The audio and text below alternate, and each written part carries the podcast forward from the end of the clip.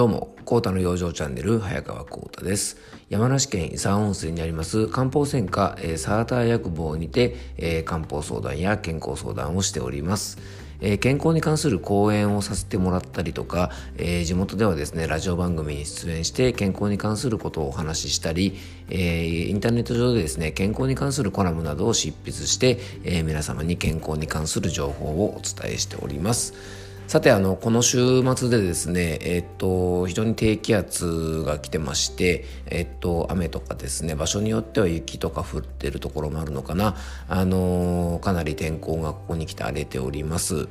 で気圧の変化で体調が崩れるという話は、えっと、この番組の中でしたことがあったのかな？ごめんなさい。もししてたらですねそのバックナンバー聞いていただきたいと思いますしあのもしですね天候と健康に関するお話とかってねあのまだしてないようでしたらまた、えっと、こちらの番組でですね一度きちんとお話ししたいなと思います。あのそれぐらいですね実は天候変化と体調変化ってもうめちゃめちゃちゃリンクしてるんですねあのまあ、僕はあのとても元気なのでね別に曇りだろうが、えー、雨だろうが雪だろうが体調はそんなに変わんないんですがやっぱりね体がこう弱ってる方とか結構こういう気圧の変化に敏感な方はですねやっぱり天気が悪かったりすると頭痛がするとかあのそういう症状が結構出てきたりすることがあの多々あるんですね。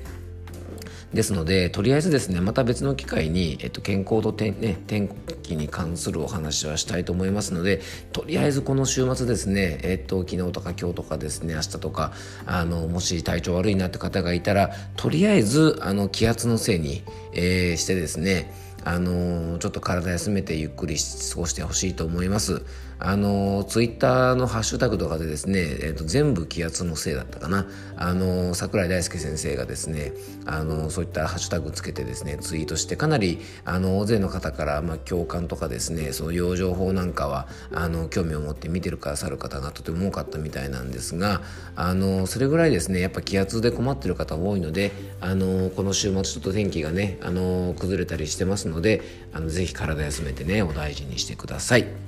えー、さてですね今日は気圧の話をしたいんではなくてですね実はちょっとストレスの話をしたいと思います。っていうのもですねたまたまちょっとねあのお話ししてたらですねあの人はストレスに強いからとかあの人はストレスに弱いよねっていうようなあの言葉をですねよく聞くんですね。で、そんな言葉をよくね、耳にするんですが、えー、ストレスに強い人と弱い人の違いってどこにあるのかなってよく聞かれるんですね。というわけで、今回はストレスに強い体って、えー、健全な精神は健全な肉体に宿るというテーマでお届けしたいと思います。えー、ストレスはですね、えー、っと、ストレスってのは人によって受け取り方が全然違うんですね。えー、同じ仕事のプレッシャーでもそれを苦にしない人とか、えー、と非常に気にしてしまう人の違いっていうのがですね、そもそもどこにあるんでしょうか。で、また、翌日、例えばですけど、まあ、同じね、学校の試験を受けるとしても、なんか意外とケロッとしてる人と、もうめちゃめちゃ緊張してですね、もう顔面蒼白みたいな人とっていますよね。まあ、その違いってどこにあるのか。で、またですね、人に言われたことをすぐに気にしちゃうようなタイプの方と、何言われてもね、もうほとんど気にしないような人とかっていう風にですね、本当も様々なんですね。よくストレスの元になる人から言われたことや様々なプレッシャーなどはそんなの受け取り方だよって言われたりとかこんな風にねそういうこと言われた時は考え方を変えるといいよなんてアドバイスはよく耳にすると思います。でまたねそんなん気にすんなみたいなねちょっとこう荒っぽいようなアドバイスをする方もいますよね。で、他人からの言葉をどう受け止めるかは当然考え方でも異なりますし、実はね、これ同じ人でもね、その時その時の体調によって受け止め方が異なるっていうふうに僕は思います。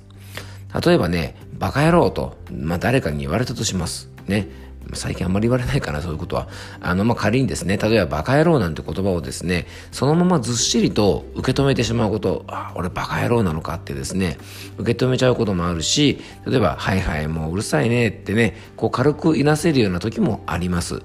これってね、人によって変わるのではなく、当然まあ人によっても変わるんですが、同じ人でもね、さっきも言ったようにその状況によって、状態によって、えー、異なるんですね。で以前もストレス系のお話をねこの番組でさせてもらった時にも使った表現ですがストレスっていうのはですね和訳すると負荷っていうふうに訳せると思います。まあ重たいものとか荷物みたいなイメージですね。でこの負荷ですが例えばね重さで表現すると同じ10キロのストレスでも人によって受け取り方が違うんですね。まあ、ストレスを重さに例えて例えば1 0キロぐらいのストレス負荷があるとしてもこれってどのくらい重たいかっていうのは人によって全然違うんですうわもう重たい潰れちまうよみたいな人もいればふんってですね軽く吹き飛ばすような方もいらっしゃいますで、大前提として、ストレスの重たい軽いっていうのは、そのストレスの種類ももちろんありますが、ほとんどの場合はですね、その受ける人によって、えー、重さの感じ方が異なるっていうことなんですね。じゃあストレスに弱い人ってじゃあどんな人なんでしょうか？イメージとしたらですね、まあ、ストレスに弱そうな人っていうとですね、まあ、一つは、まあ、弱々しいようなイメージでですね、えー、自分の意見を日頃からはっきりあんまり言えなくて、おとなしいようなタイプを思い浮かべると思います。で、もう一つはですね、ストレスに非常にこう左右されやすい人っていうのが、一つはですね、日頃からもうすっごいイライラしててですね、もうすっごい神経質で、もう些細なことでもすぐに気にしちゃうような、まあ、イライラとかくよくよタイプのような人ではないかなと思います。このね、弱そうなイメージの人は分かりやすいかもしれませんが、実はね、イライラしたり、神経質な人もね、実はこれ結構ね、体が弱っていてそうなることがあるんです。これもね、以前ちょっとお話しした、えー、体ディフェンシブモードなんてね、僕よく言ったりするんですが、要はね、動物は体が弱ってですね、ピンチの時は身を守ろうとする神経が様々に働いて、いろんなものに対してね、神経が過敏になるんです。こう要は身を守ろうとするので、いろんな攻撃とかですね、刺激に対して、こう体がディフェンシブモードになるんですね。そうなると人から言われたりとかちょっとしたことに過敏に反応してストレスにしてしまったりとか物音や匂いとか味などに敏感に反応してしまって自らストレスを作り出しちゃうってことが結構多いんですね。なので一つ間違いなく言えることは体が弱ってる人はストレスにも弱いっていうことなんです。えー、日頃から無理をしたり寝不足をしたり体力が低下している方は体が弱ってますよね。でそうすると以前はあんまり気にならなかったようなこともストレスと受け取ってしまうようなことが多々あります。これはね体が弱ってしまって身を守ろうとする神経が過敏になってしまったためそのように受け取るんだと僕は思います。実際ねこれあの漢方相談でストレス系のご相談にいらっしゃる方の多くがそれまでの生活習慣や仕事や、まあ、そういうね気質なんかで頑張りすぎてしまったり仕事に熱中するあまり疲れをためすぎたり結構多いんですよ。あの仕事大好きっていう人でですねなんか楽しいからやりまくってるんですけどそれでついつい仕事をねしすぎて疲れためちゃうことなんかもあるし。あとは、まあ、これも気疲れから来るのかな。あのついついねストレス解消も含めて食べ過ぎたり飲み過ぎたりで体を弱らせてやってる人は割とですねこう神経質になったりとか神経過敏になってることが多かったです。結論としてはですね、ストレスに強い体は実際の、えー、体も強い人っていうことになると思います。極限状態のようなところでね、生き残る人はもちろんナチュラルな体力がある人ですが、そういう人はですね、過酷な条件のもとね、というもとでも、すごいストレスの中でも精神状態を保つことができると思います。例えばね、漫画に出てくる、まあ、ドラゴンボールの悟空とかですね、ワンピースのルフィとか、なんかストレスあんまなさそうですよね。これはね漫画だからということももちろんあるんですが体力とかねやっぱ強い体を持ってるとそれはね自分への自信につながると思うんです。それでですねなんかねすごい敵とか現れてもねまあなんとかなるかなみたいなですねこのね根拠のない自信が出てくるんですね。でね自信があるとこれねみんなそうなんですが何かね行動を起こす時に勇気が出るんですね。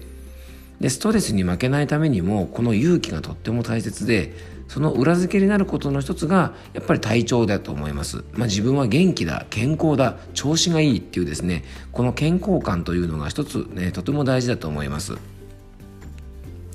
一時的なストレス対策はリラックスするということが主ですがそれはねストレスをすでに受けている時には有効なんですね実際に仕事やプライベートなんかでストレスがすごくかかっている時はいつも僕がねいろんな番組の中でも紹介している副交感神経を優位にするねそういう養生法がおすすめですまた詳しくはね、別の番組の時に見ていただければと思いますが、今回はね、ストレスを受ける前からできる、いつ何時ね、どんなストレスが来るかわかりません。もし何かね、ストレスが来た時も、負けない体にしておくことが、ストレスの予防になると思います。それではですね、ここからストレス予防の体づくりの養生をお伝えしたいと思います。まずはシンプルに日々の疲れをためない。これがね、最も基本です。まあ、時間をしっかり決めて仕事で無理をしすぎない。で、プライベートでも楽しい時間は大事なんですが、過度に遊びすぎたりして体力を消耗しすぎない。で、食事の不節制はほどほどにすることなど、えー、基本的なことで十分です。そして二つ目がね、運動をする。これね、めちゃくちゃ基本的なことなんで、なんだと思うかもしれません。でもね、これね、疲れているとストレスに体ね、疲れてる時はストレスに体が弱くなるとお伝えしましたが、疲れるのであれば、まず休息を取ることですよね。でね、休息はこれ何度も言ってるようにすごく大事で、スマホで言えばですね、これバッテリーがなくなりそうな時、これは体で言えば疲労ですね。そこに充電っていうのは休息するようなものですね。要はスマホに充電するような形で体も休息させなきゃいけないんです。でもね、もともとこのバッテリーの容量が小さいとどうでしょうか？例えばね、もともとこれね、小さめの方もいますが、えー、僕らのバッテリーというのはですね、加齢により徐々にね、減りが早くなってしまったり、無理をして使いすぎたりすると、性能がどんなに良いバッテリーでも早く減っちゃいます。で、このバッテリーの容量を増やすことができるのが運動なんです。あの、体を鍛えている方ってね、すごくタフですよね。で、えっと、心も体もタフにするためにはですね、できる範囲でいいので、運動で日頃から体を鍛えておくといいと思います。えー、ストレスに強い体はシンプルに基礎体力がしっかりある体です。えー、健全な精神は健全な肉体に宿るという言葉に嘘はないと思います。えー、ぜひ皆さんもですね、休息と運動のバランスをしっかりとって、えー、ストレスに強い健全な肉体と健全な魂で、えー、元気に過ごしていただきたいと思います。え、今日も聞いていただいてありがとうございます。どうぞ今日も一日ね、笑顔あふれる日をお過ごしください。